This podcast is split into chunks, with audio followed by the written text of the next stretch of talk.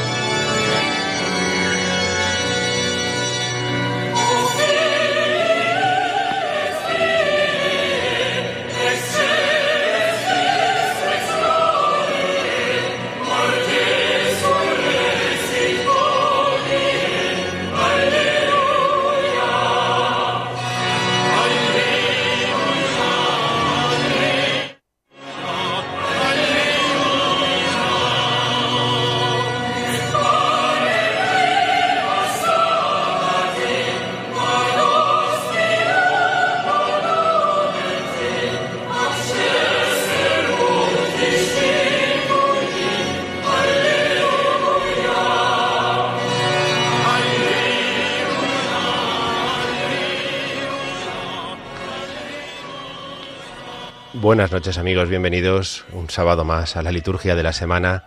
Felices Pascuas a todos, felices Pascuas en este sábado 23 de abril, sábado dentro de la octava de la Pascua, la octava que estamos celebrando desde la vigilia pascual, desde la noche de la vigilia pascual el sábado pasado. Hemos comenzado eh, con este Aleluya Pascual, este Ofilii et Filie, que vamos a comentar un poquito ahora después, eh, y que es uno de esos cantos típicos del tiempo de Pascua, que nos ayuda un poco a, entrar en esta perspectiva pascual en la que vamos a vivir no solamente este programa de la liturgia de la semana, sino también estos próximos programas en estas próximas semanas, cada sábado por la noche aquí en Radio María. Tenemos un programa por delante hoy en el que vamos a poder echar una mirada atrás y una mirada adelante. Vamos a poder echar una mirada a lo que ha sido la, la semana pasada, toda esta semana de la octava de Pascua que estamos terminando, y también vamos a poder echar una mirada hacia adelante a lo que nos va a ofrecer esta tercera semana del tiempo pascual en la que vamos a entrar dentro de muy poquito, dentro de ya los que hemos rezado vísperas, pues, pues ya de hecho eh, estamos mm, pues en esta segunda semana, por delante eh, semana eh, segunda del tiempo de Pascua. Vamos a comenzar este programa, creo que es un programa muy interesante en el que nos vamos a poder acercar a algunos de los cantos típicos del tiempo pascual y además de acercarnos a estos cantos del tiempo pascual, nos vamos a poder acercar también pues a, lo que en esta semana vamos a celebrar, nos vamos a poder acercar a reflexionar un poquito, a reflexionar un poquito sobre lo que es el misterio de la Pascua y a reflexionar un poquito sobre todo a cómo la liturgia nos la presenta, porque lo más bonito es poder ver cómo la Iglesia celebra aquello que cree, cómo confiesa eh, el misterio de la resurrección del Señor y lo hace a través de la liturgia. Vamos a acercarnos a la liturgia de la palabra de estas dos semanas, que es seguramente de una gran riqueza eh, para poder profundizar mucho más en, lo que creemos. Eh, a veces nos pensamos que, la liturgia es ir a misa y ya, o ir a misa, comulgar.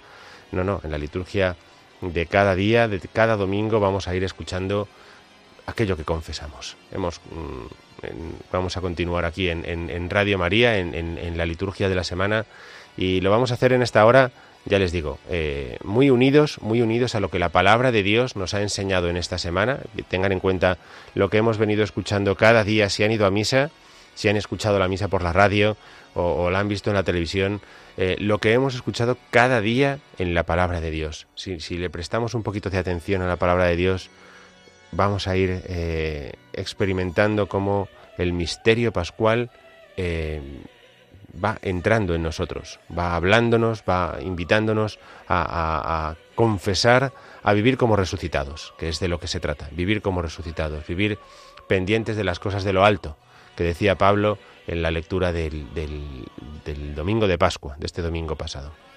Bien, eh, vamos a comenzar en este, eh, en este programa de hoy. Eh, no quería dejar pasar la ocasión de, comentar un poquito este Ofilii et Filiae, eh, o hijos e hijas, o hijos e hijas en latín, que es uno de esos cantos clásicos eh, que se han hecho clásicos. No es un canto mm, excesivamente antiguo y sin embargo se ha convertido en una aleluya pascual muy clásico. Esta versión es, eh, del, órgano de Notre Dame de París, el órgano de Notre Dame de París del año 2017 y es una interpretación de, la, entrada de este, de este canto eh, con unas variaciones eh, libres del organista realmente espectaculares eh, que, acompañan a las primeras estrofas que dicen así. Y con esto podemos empezar nuestro programa de hoy precisamente como, como si fuera una oración inicial, con este aleluya de fondo, como si fuera una oración inicial, podemos escuchar lo que dice este canto en latín. Dice, oh hijos e hijas, el Rey del cielo, el Rey de la gloria, resucitó hoy de la muerte, aleluya. Y el sábado, temprano en la mañana, a la puerta del sepulcro entraron los discípulos. Aleluya. Y María Magdalena, la de Santiago y Salomé, vinieron para ungir su cuerpo. Aleluya. El ángel sentado y vestido de blanco predijo a las mujeres, el Señor está en Galilea. Aleluya. Y el apóstol Juan corrió más rápido que Pedro y llegó primero al sepulcro. Aleluya. En medio de los discípulos presentes estuvo el Cristo diciéndoles, paz a vosotros, aleluya. Cuando Dídimo se dio cuenta de que Jesús había resucitado, se quedó bastante dudoso, en duda, aleluya. Mira Tomás, el, mira el costado, mira los pies, mira las manos, y no seas incrédulo, aleluya. Cuando Tomás vio el costado y las manos y los pies, dijo, Tú eres mi Dios, aleluya. Benditos sean los que no vieron y creyeron firmemente, ellos tendrán la vida eterna. Aleluya. En este festivo día sagrado haya alabanza y júbilo y bendigamos al Señor. Aleluya. Por, los por lo que, muy humildes, devotas y debidas gracias, demos a Dios. Aleluya.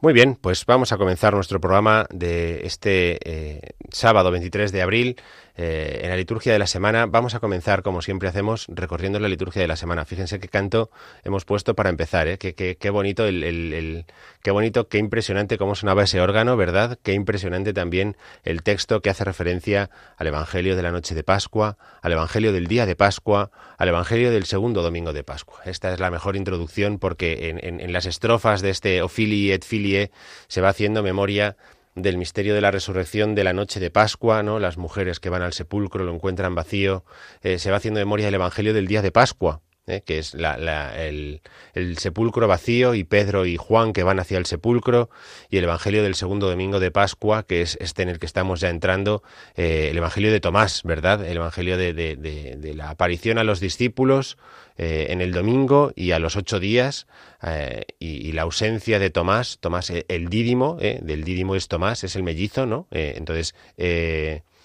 aquel que, que, no estaba la primera vez en el, en, el cenáculo y sin embargo el Señor vuelve pues para, para hacerle creyente, para hacerle testigo, como son todos los demás. este, es, este es el recorrido que nosotros tenemos en este domingo, acercarnos, en este programa de domingo, acercarnos a, lo que en este segundo domingo vamos a escuchar en el Evangelio, que es, como siempre, el relato de Tomás.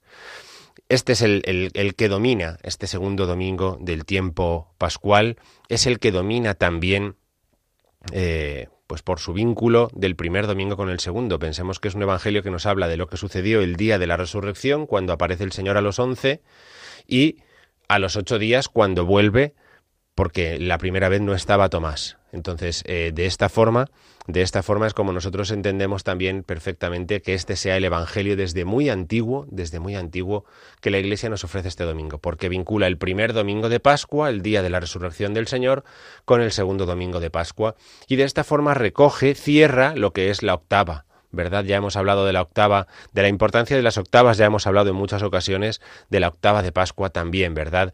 Ocho días, celebrar ocho días significa celebrar una fiesta de gran solemnidad, celebrarla como uno solo.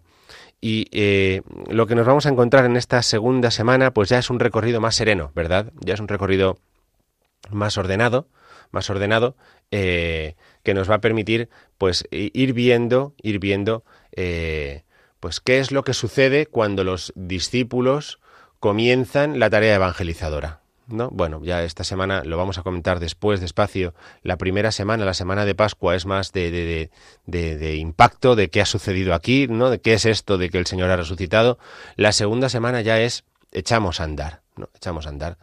En este domingo segundo vamos a escuchar en la primera lectura eh, unos versículos del capítulo 5 de los Hechos de los Apóstoles en los que se nos advierte cómo ya hay una comunidad de creyentes y esa comunidad es un número creciente.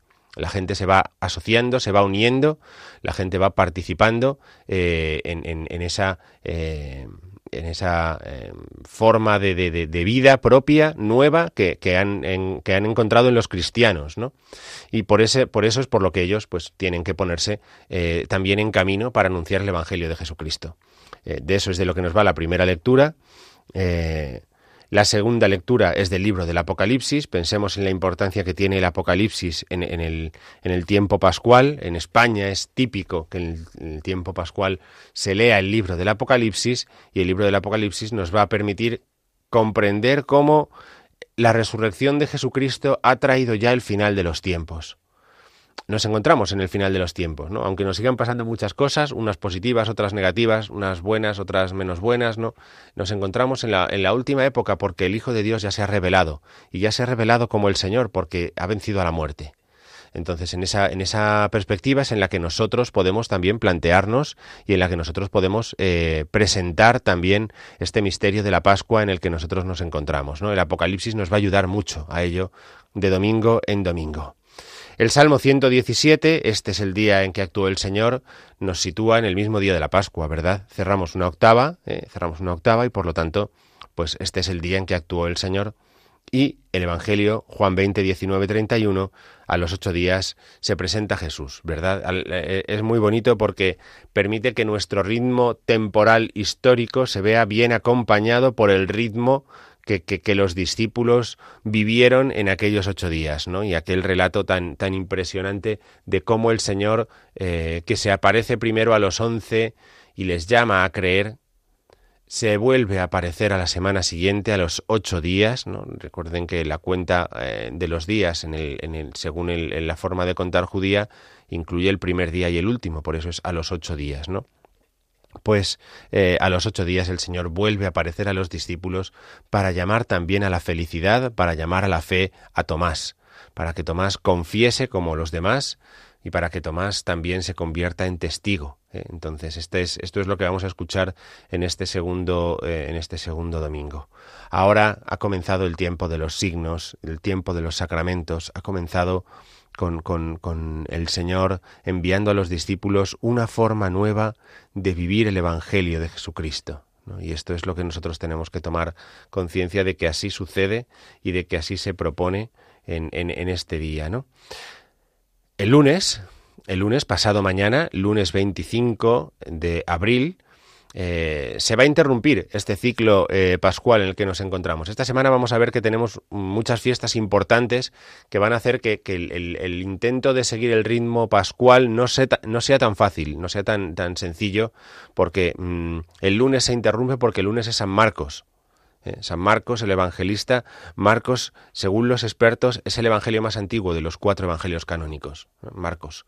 Eh, y el lunes celebramos a San Marcos. Por eso las lecturas nos van a hablar de, de, San Marcos. Nos va a hablar la primera lectura de que Pedro eh, manda un saludo de parte de Marcos, que es su acompañante, ¿no? con el que él va y viene, ¿no?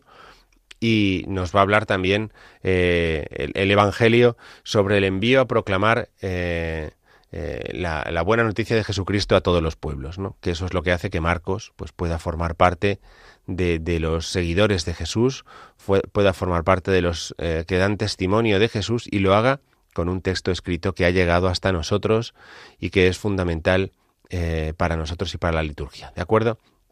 Lunes 25 de marzo, de abril, perdón, San Marcos Evangelista. El martes 26 es otra fiesta, ¿eh? otra fiesta, eh, San Isidoro de Sevilla, obispo y doctor de la Iglesia, eh, fiesta para toda la Iglesia en España, en León o en Sevilla, por ejemplo, no es solamente una fiesta, sino que es una solemnidad, es decir, tendrá dos lecturas eh, no una lectura propia solamente, sino que tendrá dos lecturas propias eh, y todo lo propio de las solemnidades, ¿no? Fíjense, San Isidoro de Sevilla, la primera lectura que se nos va a ofrecer es de la primera carta a los Corintios, ¿no? Porque él ha sido una luz en su tiempo, él ha sido una luz para los cristianos de su tiempo y los cristianos en España durante muchos siglos, ¿no? Y esa luz es en lo que, eh, Cristo ha convertido a, San Isidoro, ¿no? un, santo eh, de una familia de santos, ¿verdad? Eh, San Leandro, San Fulgencio, Santa Florentina, un santo en una familia de santos y un santo en una iglesia llamada a ser santa en una situación muy complicada, la de la iglesia visigótica. Si al final nos da tiempo, al final de este programa nos da tiempo, hablaremos un poquito sobre San Isidoro. Vamos a ver cómo vamos de tiempo y si podemos, pues hablaremos un poquito de él para acercar un poco la figura de este personaje eh, tan importante en la Iglesia en España, eh, tan importante en la Iglesia eh, del siglo VII y de los siguientes, siglo VIII, siglo IX, todos estos influidos muchísimo por la enseñanza, por la predicación, por el orden, por la clarividencia de San Isidoro de Sevilla.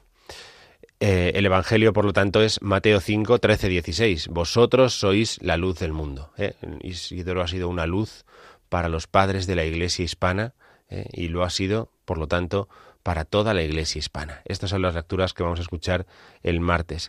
El miércoles es miércoles de la segunda semana de Pascua, es una misa ferial. Retomamos lo que sería el ciclo propio del tiempo eh, pascual y de la segunda semana del tiempo, del tiempo pascual. Eh, ¿Qué es lo que vamos a escuchar en este tiempo pascual? Pues siempre la primera lectura es el libro de los Hechos de los Apóstoles, cómo va creciendo la comunidad cristiana después de la Pascua. Entonces, todos los días durante el tiempo de Pascua, la primera lectura de la misa es Hechos de los Apóstoles, salvo estos días que hay fiestas que, que, se imponen, ¿no? Por su importancia, como San Marcos o como San Isidoro o como veremos en otros días más adelante, ¿no? Pero la primera lectura, Hechos de los Apóstoles.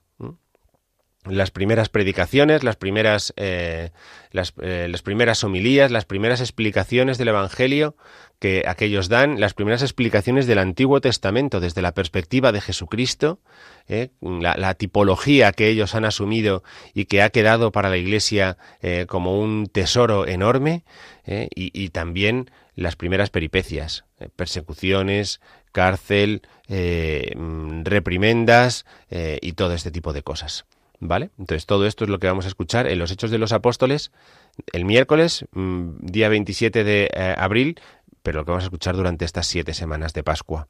El Evangelio, en el Evangelio, por otro lado, vamos a volver a San Juan. Si recuerdan, la última semana de la cuaresma, la Iglesia proclama cada día el Evangelio de San Juan, las últimas semanas. Bien, nosotros en la Pascua volvemos a leer San Juan, pero lo vamos a hacer con una perspectiva distinta. Esto lo tenemos que aprender.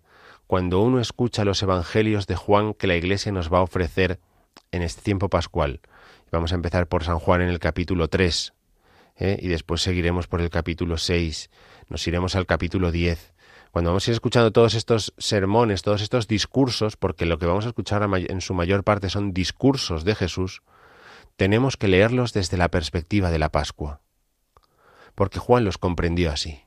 Por eso la Iglesia se empeña en ofrecérnoslos ahora. eh, nos pueden parecer más cortos, más largos, más, interesantes, menos. Son eh, la perspectiva pascual que Juan tiene y con la que escribe. Dios envió a su Hijo al mundo para que el mundo se salve por él. Claro, decir esto eh, cuando acabamos de celebrar ese misterio de salvación eh, es, es, cargar de contenido, cargar de contenido eh, lo que nosotros estamos celebrando, lo que nosotros confesamos. ¿no? Entonces, bueno, pues es un, es un recorrido muy bonito que yo recomiendo que vayan haciendo día a día, eh, leyendo de esta forma el Evangelio según San Juan. Pueden volver a hacer el ejercicio al día siguiente. Al día siguiente, jueves 28 de abril, escucharemos lecturas de feria también, porque es día de feria. bueno, eh, hay diócesis como eh, Tarazona y Vitoria que tienen que celebrar la solemnidad de San Prudencio, pero para el resto es un día de feria eh, en el que volveremos a los Hechos de los Apóstoles, al capítulo 5, a los discípulos proclamándose ellos mismos como testigos, testigos de la mm, pasión y resurrección del Señor, y testigos porque han recibido el Espíritu Santo, y escucharemos en el Evangelio a Jesús decir que el Padre ama al Hijo y todo lo ha puesto en su mano. Ven como estos versículos que el Padre ha puesto todo en la mano del Hijo. A partir de la resurrección del Señor es otra, otra forma de mirar. Es otra forma de mirar. ¿eh? Porque mm, esto es lo que nos ha puesto mm, en, eh, al alcance de nuestra mano con el misterio pascual. El viernes 29 de abril Santa Catalina de Siena, Virgen y Doctora de la Iglesia, patrona de Europa, fiesta. Ven, se vuelve a interrumpir el ciclo pascual para que podamos hacer eh, fiesta eh, por Santa Catalina de Siena, el viernes 29 de abril. Y las lecturas, por lo tanto, irán mm, acorde con Santa Catalina de Siena. La primera es de la primera carta de Juan, del capítulo 1, eh, hace referencia a la sangre de Jesús, porque Santa Catalina de Siena es una gran eh, una gran mística en el sentido de que ella profundiza constantemente en su oración y en, su, en, su, en sus escritos en la pasión del Señor, en el misterio de la cruz, en la fuerza de la sangre de Cristo. ¿no? Entonces esto es lo que aparece reflejado en la primera lectura y luego eh, el Evangelio es Mateo 11, 25, 30 que tiene que ver mucho con Santa Catalina de Siena, una mm, pobre monja, podríamos decir, en un monasterio perdido en, en, en Italia, eh, y que se convierte en un personaje de gran importancia en la vida de la Iglesia por su fidelidad, eh, por su amor al Señor y a la Iglesia, eh, por su deseo de, de, unidad en la Iglesia. Y, todo eso hace que ella sea una de, de aquellos de los que se puede decir que es una pequeña a la que se le ha revelado los grandes misterios de Dios. Este será el Evangelio que escuchemos el viernes. Y el sábado, se puede hacer memoria de San Pío V Papa, pero en, principio es día de feria. Día de feria, eh, sábado 30 de abril. La primera lectura será de los Hechos de los Apóstoles, eh, la elección de los siete diáconos. Ven, la comunidad se va construyendo, la elección de los siete diáconos. Y el Evangelio es un discurso de Juan 6, eh, es, el milagro de Jesús caminando sobre las aguas que va a dar pie a todo el discurso que escucharemos a lo largo de la semana que viene. Eh. Después de la multiplicación de los panes y los peces, Jesús cruza eh, el lago a pie y después viene el discurso del pan de vida. esto es lo que vamos a escuchar en estos próximos días también de una forma muy particular. Bien, pues esta es la segunda semana de Pascua, esta es la liturgia de la semana que comienza. Vamos a hacer una parada, vamos a hacer una parada musical, vamos a escuchar eh, en, otra forma de, presentar el canto. Ac dies confecit dominum, eh, este es el día en que actuó el Señor, eh, lo vamos a escuchar en la, versión de, de Palestrina, y continuamos aquí en la liturgia de la semana. Continuamos aquí en Radio María en este programa de sábado 23 de abril eh, por la noche.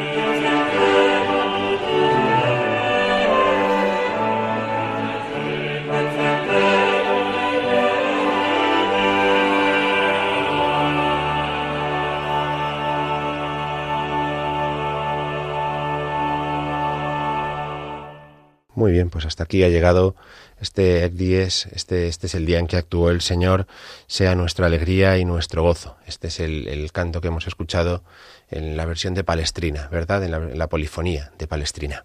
Eh, ¿Han ido a misa esta semana? ¿Han ido a misa estos días de la octava de Pascua? Vamos a volver eh, una mirada hacia la octava de Pascua porque esto nos va a ayudar a entender bien eh, este domingo segundo de Pascua en el que ya estamos entrando y porque eso nos va a ayudar también a comprender eh, el carácter tan particular que tiene esta octava y que tienen también estos próximos días, estas próximas semanas. ¿vale? La octava de Pascua es una ocasión de contemplar en ocho días, como si fueran en uno solo, el misterio de la resurrección del Señor. Por eso, ¿cuál es el elemento más característico eh, de, la liturgia de estos ocho días. El elemento más característico es que un día tras otro, un día tras otro, los evangelios de la misa nos han mostrado las apariciones del resucitado. Fíjense, todos los días los evangelios nos han mostrado las apariciones del resucitado la noche de Pascua, ¿verdad? El sepulcro vacío, el día de Pascua también, cuando Pedro y Juan, como decíamos antes, van al, al, sepulcro y lo encuentran vacío. Y a partir de ahí, todos los días, lo que el Señor, eh, cómo el Señor se ha ido apareciendo a los discípulos. Cristo que sale al encuentro de Marta y María, eh, que, son... Eh, que son enviadas a anunciar a los discípulos que vayan a Galilea, el martes la aparición a la Magdalena en el Evangelio según San Juan, si recuerdan, ¿no? Eh, el miércoles eran los discípulos de Maús. Lucas 24. Esto ha sido este miércoles pasado. El jueves era eh, la continuación de los discípulos, que es cuando de los discípulos de Maús, que es cuando Jesús les explica a los que están eh, a los que están reunidos que lo que ha sucedido es lo que estaba escrito, que lo que los discípulos de Maús, que a los discípulos de Maús se les ha explicado es lo que ellos ya conocían por la Sagrada Escritura que tenían que suceder, aquello que el Señor ya les había explicado que tenía que ser así. Eh, ayer viernes escuchamos eh, la aparición en, el lago de Tiberíades, ¿verdad? A, los discípulos eh, cuando Jesús toma el pan, toma el pescado y se lo da se lo da a los unos y a los otros. Y esta mañana de sábado hemos escuchado eh, la aparición eh, o la, recolección de apariciones que hace San Marcos en su Evangelio, un, recorrido rápido por todas las apariciones del resucitado y la, visión de, anunciar eh, al resucitado por, todo el, por todo el mundo. para concluir las apariciones del resucitado, en la octava, como decíamos al principio, escuchamos la aparición a los ocho días a Tomás. La aparición a los ocho días para que eh, Tomás eh, forme parte de alguna forma del grupo de los ocho. Luego hablaremos un poquito más despacio de este segundo domingo de, Pascua, pero sí que es importante que nos quedemos con esta visión. La semana de Pascua, la octava de Pascua, es la octava de las apariciones. Y la Iglesia cada día nos muestra una aparición del resucitado para hacernos entrar en ese misterio de resurrección. ¿eh? Nos quiere poner eh, junto con los discípulos. Ellos han sido testigos, han visto en cada una de esas situaciones, en cada uno de esos lugares, han visto al Señor resucitado que se ha dejado ver, no lo han visto por mérito de ellos, sino que lo han visto porque el Señor se ha dejado ver. ¿eh? Y de esta forma de esta forma nosotros podemos, eh, por medio de la liturgia, entrar en ese mismo ritmo, en ese mismo ritmo pascual, en ese mismo ritmo eh, que, la Iglesia nos ofrece. Por eso es, una bonita eh, es una bonita forma de entrar en, en la Pascua, que es contemplando las apariciones del resucitado mientras que el, libro de los Hechos de los Apóstoles cada día ya iba en la primera lectura presentándonos las primeras tribulaciones de los de los de los doce, ¿verdad? Cómo se va formando la comunidad cristiana las primeras decisiones, las primeras persecuciones. Eh, hemos ido escuchando en estos días eh, los primeros milagros, ¿no? Pedro y Juan eh, a la puerta del templo. bueno, hemos ido escuchando cómo la, comunidad cristiana va naciendo. Entre la decisión y la valentía de los apóstoles que les ha dado el Espíritu Santo y, las dudas lógicas de algo completamente nuevo que empieza y que aquellos pobres pues tampoco sabían exactamente cómo ir eh, llevando en tantos momentos de la vida, ¿no? Bueno, pues en esa situación hemos vivido también nosotros esta, eh, esta octava de Pascua. Y, y por eso la octava de Pascua nos introduce también en el misterio pascual, porque al final nosotros estamos unidos a esa comunidad que vio al Señor resucitado nosotros estamos en comunión con aquella comunidad que vio al Señor resucitado. Nosotros creemos en lo que ellos vieron, y esto es fundamental para comprender el misterio de Tomás, para poder comprender el segundo domingo del tiempo de Pascua, durante muchos siglos llamado el Domingo de Tomás. Precisamente porque este es el Evangelio que se escucha desde muy antiguo en, en, en, la, liturgia de la Iglesia ¿eh? en y, en, muchas y variadas liturgias eh, o ritos de la Iglesia, el Evangelio de Tomás. ¿eh? Por eso mirarla o contemplar un poquito la, liturgia pascual nos ayuda a entender bien el camino que a nosotros se nos propone se nos propone en, en, estas semanas, siete semanas de Pascua. Bien, Vamos a hacer otra pequeña pausa musical, ¿de acuerdo? Vamos a hacer otra pequeña pausa musical. Eh, vamos a escuchar eh, algo tan básico como Primera Corintios 5, versículo 7. Nuestra Pascua, nuestra ha sido inmolada nuestra víctima pascual, Cristo.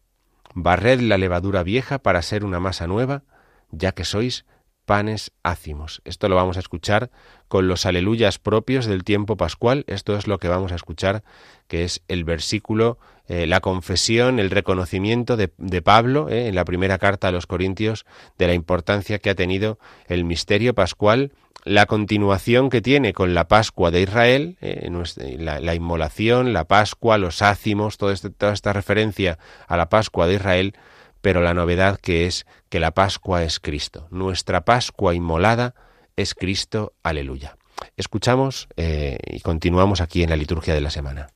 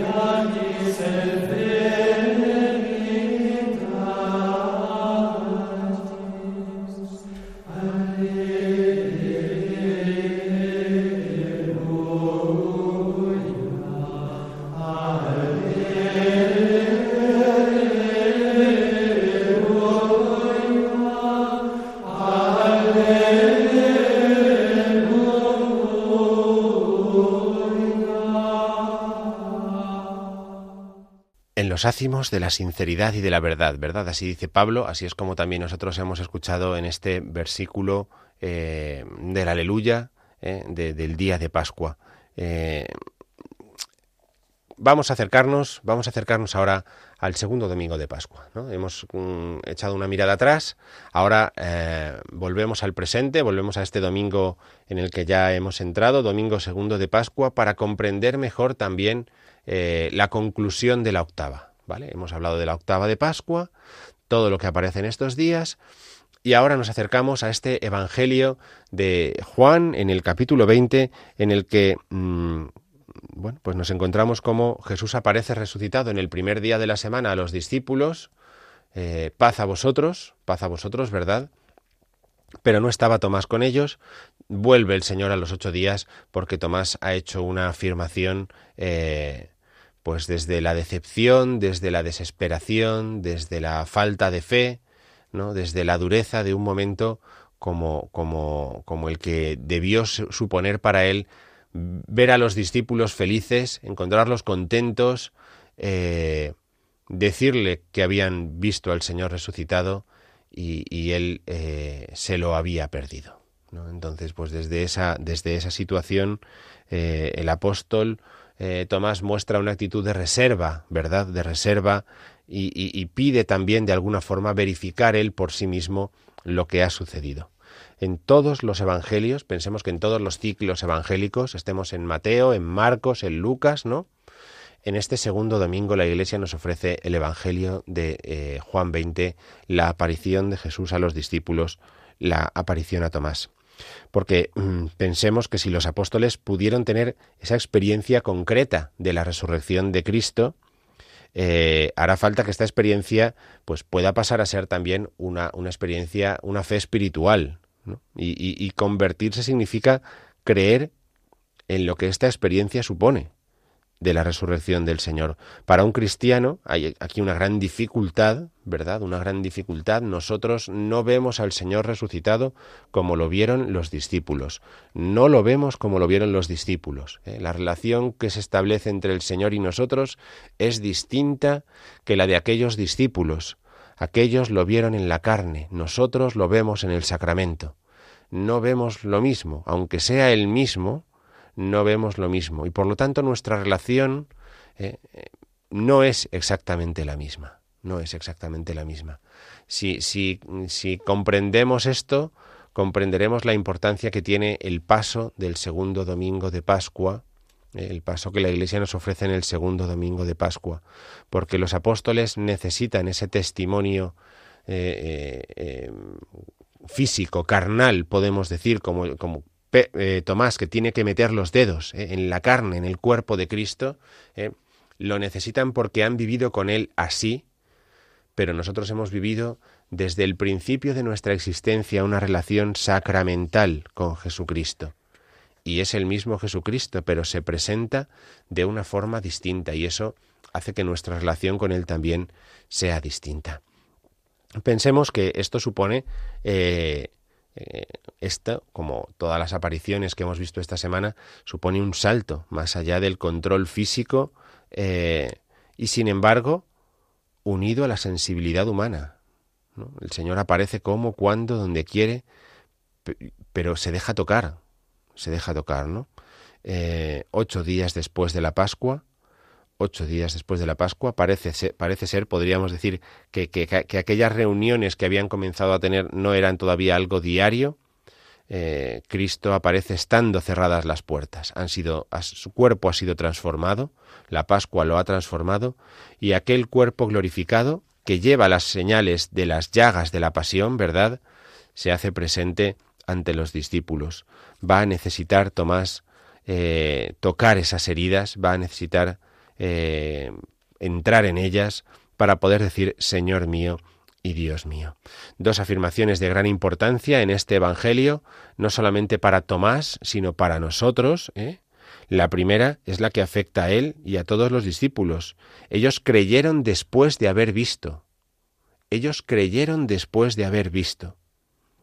La segunda parte es dichosos los que crean sin haber visto. Es decir, Ahí está la invitación a la Iglesia a ser feliz, a ser dichosa, porque cree sin haber visto. No, no podemos empeñarnos en ponernos en la misma situación nosotros que los discípulos, no lo estamos, y este Evangelio lo quiere dejar bien claro.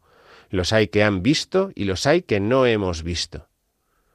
Ellos han visto al Señor en la carne, lo han visto resucitado, nosotros no lo hemos visto como ellos lo han visto.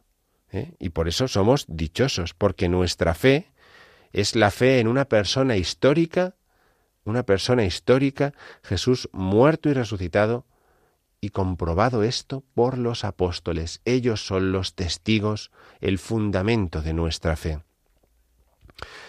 Eh, es un, evangelio precioso, ¿verdad? Un evangelio precioso, el que vamos a poder escuchar este domingo, en el que se nos muestra cómo eh, la fe aparece estimulada por el signo, ¿verdad?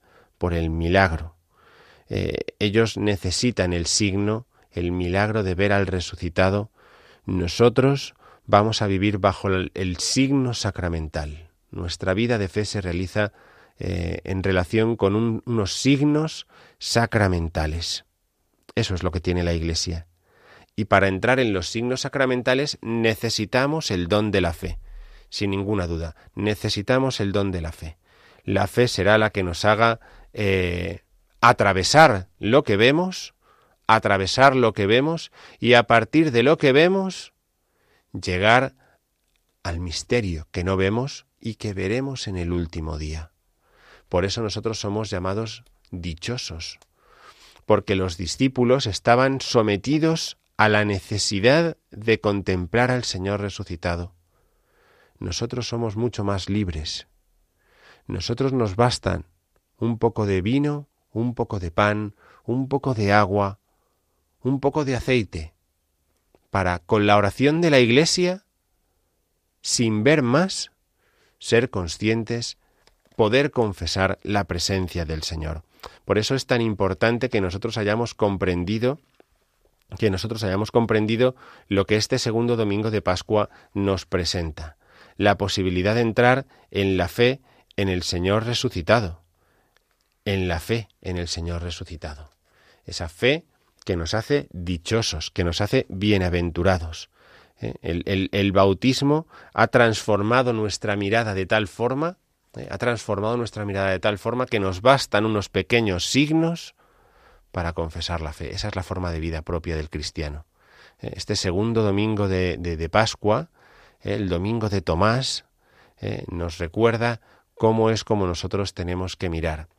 Y, esta forma nuestra de mirar, esta forma nuestra de poder eh, contemplar eh, eh, la vida cristiana, es fundamental para que podamos hacer frente a, todas las dificultades que nos encontramos luego en el, en, el, día a día, que nos encontramos luego en multitud de situaciones, porque es la fe la que nos permite afrontar todo esto.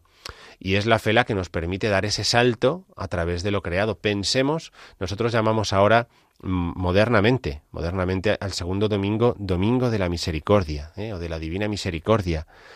Piensen por un momento en la oración colecta, los que ya hayan ido a misa o los que hayan rezado vísperas, en la oración colecta de este día. Y si no, ¿eh? piensen en ella los que la vamos a escuchar ahora para mañana. Dice así esta oración. Dios de misericordia infinita, que reanimas la fe de tu pueblo con el retorno anual de las fiestas pascuales acrecienta en nosotros los dones de tu gracia, para que comprendamos mejor la inestimable riqueza del bautismo que nos ha purificado, del Espíritu que nos ha hecho renacer y de la sangre que nos ha redimido por Jesucristo nuestro Señor. ¿Se dan cuenta? Dios de misericordia infinita, ¿dónde está esa misericordia de Dios?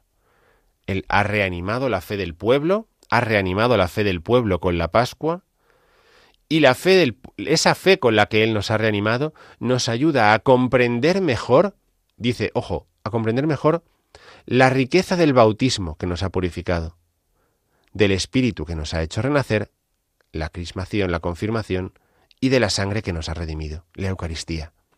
Es decir, la misericordia de Dios se manifiesta en que nos ha dado los sacramentos de la iniciación cristiana, en que nos ha dado una forma nueva de descubrir a Jesucristo, a través de los sacramentos. Todo esto ¿por qué? Porque el Señor ha querido de esa forma hacernos bienaventurados, dichosos, si creemos por medio de estos signos. Qué importante es ser cristiano, qué importante es haber recibido el bautismo, la iniciación cristiana.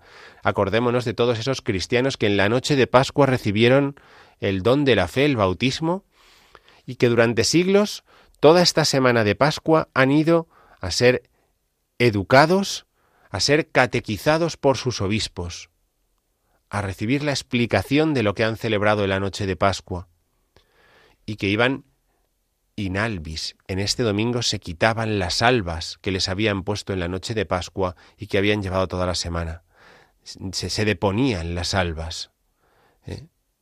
El signo del cristiano ahora es que han recibido los sacramentos. Bien, eh, no vamos a, extendernos mucho más, eh, pero creo que este es un buen acercamiento, un buen acercamiento para lo que vamos a celebrar mañana domingo, eh, en este segundo domingo del tiempo pascual. Vamos a escuchar un poquito más de música, vamos a escuchar Víctime Pascal y Laudes, y después lo comentamos y vamos a ir eh, terminando nuestro programa La liturgia de la semana. Victime Paschali laudes, immolent Christiani, Agnus redemitoves, Christus innocens Patri, reconciliavit peccatores, Mor sed vita duello, conflixere mirando, dux vite mortus regnat vivus. Dic nobis Maria, quid vidisti in via, sepulcrum Christi viventis, et gloriam vidi resurgentis angelicos testes sudarium et vestes. Surrexit Christus pes mea precedet suos in Galileam. Scimus Christum surrexisse a mortuis vere, tu nobis victorex miserere. Amen. Aleluya. Bien, qué riqueza, ¿verdad? Víctime Pascale laudes, laudes y molen Christiani. Esto a lo mejor no lo hemos reconocido así, pero esta es la secuencia de Pascua. ¿eh? Cada eh, el, día de Pascua escuchamos ofrezcan los cristianos ofrendas de alabanza a gloria de la víctima propicia de la Pascua. ¿eh? El domingo era obligatorio y ahora durante toda esta octava pascual era optativo, ¿verdad? A lo mejor hemos ido a misa y lo hemos escuchado cada día, a lo mejor unos días sí, otros no, a lo mejor no lo hemos escuchado ningún día, a lo mejor mañana lo volvemos a escuchar. Bueno, pues esta secuencia, esta secuencia Víctime Pascal y Laudes, ¿eh? Eh, es eh, lo que acabamos de escuchar, uno de esos textos clásicos de la liturgia, de la liturgia de la liturgia romana que se nos ofrece y que todos conocemos en su versión española, ¿no? Ofrezcan los cristianos ofrendas de alabanza, glorias de la víctima, propicia de la Pascua. Cordero sin pecado que a las ovejas salva, a Dios y a los, y a los culpables unió con nueva alianza, ¿verdad? Y así todas estas estrofas eh, mm, rimadas, que son una, una, un himno que, que traduce el, el, este original latino que, que hemos escuchado eh, ahora, que has visto de camino, María, en la mañana, mi Señor glorioso, la tumba abandonada, los ángeles testigos, sudarios y mortaja, resucitó de veras mi amor y mi esperanza. Venid a Galilea, allí el Señor aguarda, allí veréis los suyos la gloria de la Pascua. Rey vencedor, así terminaba, ¿no? Rey vencedor, apiádate de la miseria humana, da a tus fieles parte en tu victoria santa. Esto es amén, aleluya. ¿no? Esto es lo que hemos escuchado durante todos estos días. Hemos escuchado ahora la versión gregoriana ¿eh? para que podamos disfrutar también ¿eh? de cómo la Iglesia eh, le, ha dado esa cadencia, ese canto tan precioso en, en, el latín y que hemos escuchado en este programa. Bien, hemos recorrido Ofilii et Filiae, Ec dies confecit Dominum, eh, Pasca Nostrum Christus Est, eh, ahora Victime Pascal Laudes. Hemos recorrido todos los, bueno, no todos, pero la mayoría de los cantos más típicos de, del día de Pascua y de la octava de Pascua en este programa eh, de esta noche. Vamos a, ir terminando el programa porque no nos queda mucho tiempo, eh, haciendo una muy breve memoria eh, para que no se nos pase por alto de eh, San Isidoro, de San Isidoro de, San, Isidoro, de Sevilla, que, vio al rey Leovigildo lograr la unificación de España e intentar sin éxito imponer la fe arriana a todos sus súbditos.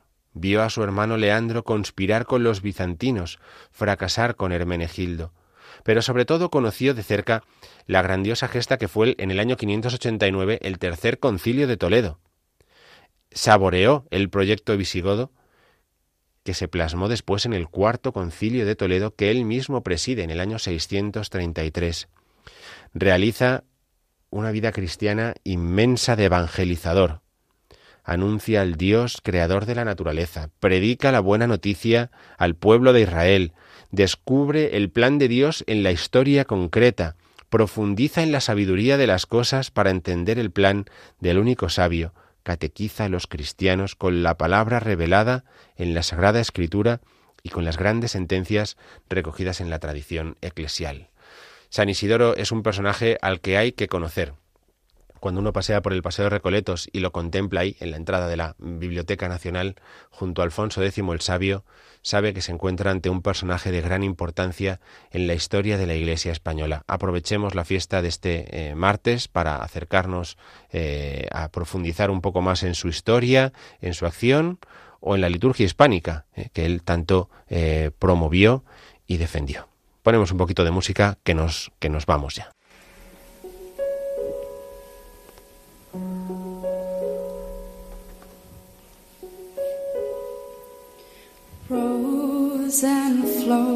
Of angel hair and ice cream castles in the air and feathered canyons everywhere. I've looked at clouds that way, but now they only block the sun. They rain and snow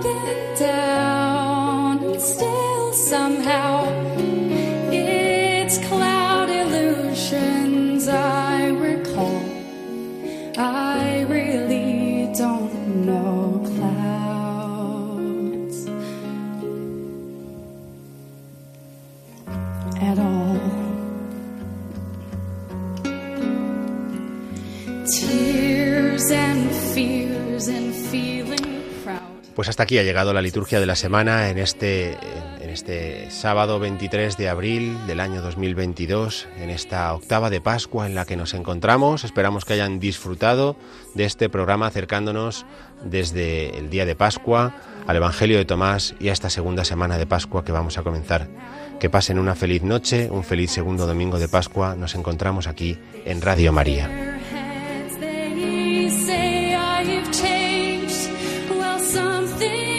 Lost, but something's gained.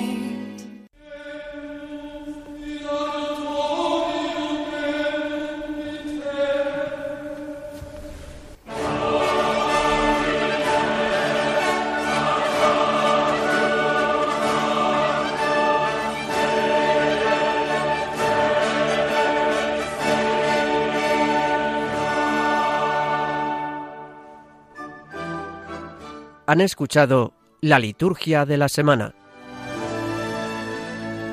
con el padre Diego Figueroa.